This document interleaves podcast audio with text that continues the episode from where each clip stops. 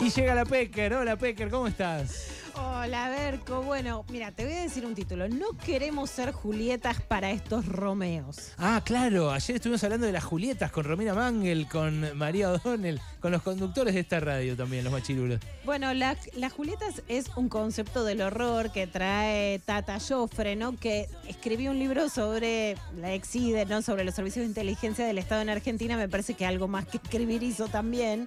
Pero que tiene que ver con. Fue, fue director de la CIDE. Por eso. Claro, sí, sí. Por eso, quiero decir, digo, que lo escribió con conocimiento de causa, ¿no? Claro. Quiero, quiero, bueno, lo quería llevar un poco más. Pero que justamente tiene que ver con la idea de poner mujeres como si fueran objetos inanimados para captar políticos que puedan estar en falta en ese, en ese sentido, que antes era moral y que ahora ya no lo es, porque antes un varón que se separaba o que tenía una infidelidad perdía su carrera política. Ahora ya no, una gran conquista de los varones que no le saben agradecer a la liberación sexual empujada por las mujeres, pero que decía esto en La Nación Más. A ver. Los servicios de inteligencia tienen las Julietas. ¿Las qué? Las Julietas son las mujeres que uno logra infiltrar a un señor, a un grupo de gente, para que pasen información o produzcan un acontecimiento como este insaurralde. Las Julietas funcionan con los lujuriosos. Claro, eso es exculpatorio. Bueno, son las debilidades humanas. Las debilidades humanas. En, en un servicio de inteligencia, las debilidades Se humanas conocen. son importantes para la obtención de algún resultado. Entonces, si no es una Julieta, es un idiota. Estamos en manos... eh, eh, la Argentina estaba dependiendo de esta señora. Qué creepy, ¿no? Bueno, no sé cómo decirlo, pero todo está mal. ¿Viste la idea del Sí. sexo débil? Está mal.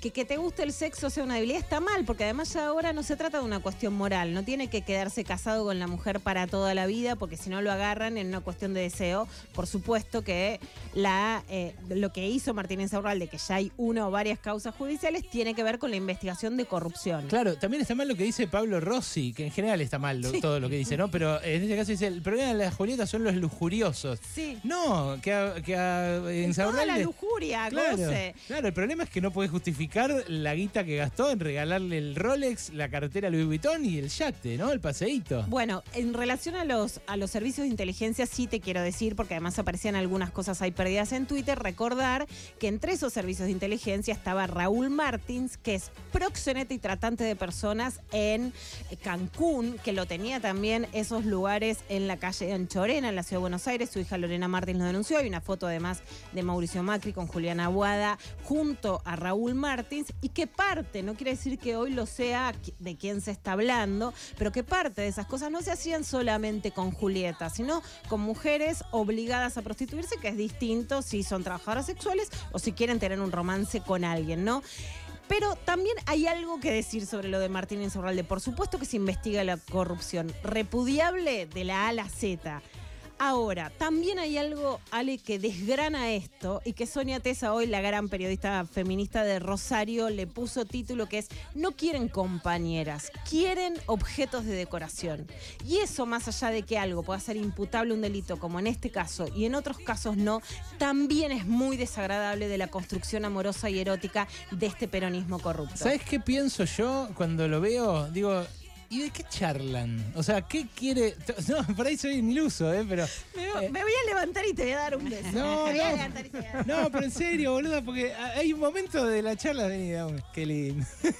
Claro, entre mariscos y Eh, regalos se conversa de Es algo. que se conversa. ¿Cuánto Ah. puede durar lo lujurioso, como diría Pablo Rossi? ¿no? Varón que te pregunta de qué charlan, yo te diría que es todo, es cierto, te hago un monumento, después me van a decir tiene machirulado, ok, pero yo te voy a hacer el monumento, porque de qué charlan es muy importante, Cuando vos preguntás de qué charlan es que tenés una concepción del amor en donde la conversación y el pensamiento de la otra persona son importantes.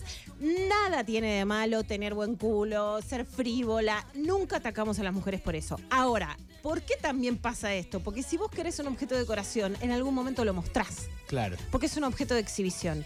Y hay una frivolización, no graciosa, ligera, que esté todo bien, con vestirse mejor, con ir al gimnasio, con, que con eso está todo bien, sino realmente con pasar a una idea del compañerismo que incluye la conversación, a una idea de un objeto para mostrar que no se da solo en, en Insaurralde, sino que también vemos en las relaciones amorosas sexuales y lo vemos en una campaña donde esconden a las mujeres o mira cómo aparece el lugar de las mujeres. Tan grave es que Patricia Bullrich, que se llama presidente con E y no presidenta, termina diciéndole machirulo a Sergio Massa.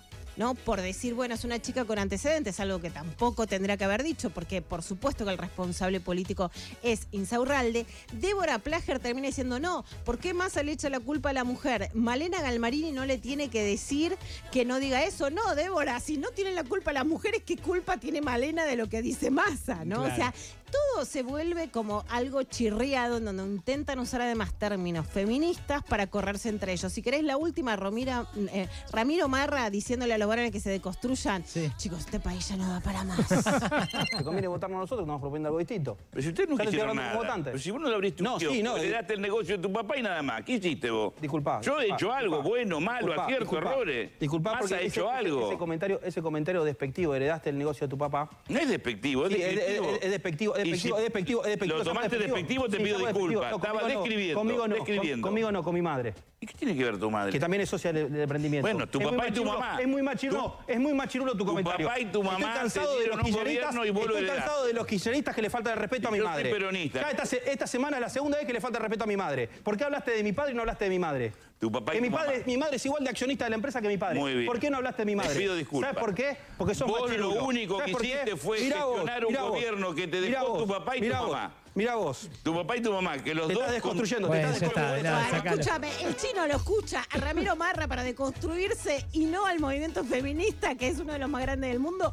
Por favor, cerremos esta campaña electoral porque no da para más. Ramiro Marra diciendo que se deconstruyan. Bueno, y Milei negando la brecha salarial, ya lo vamos a atender, no tenemos tiempo para todo. Gracias, Pecker, muchas gracias.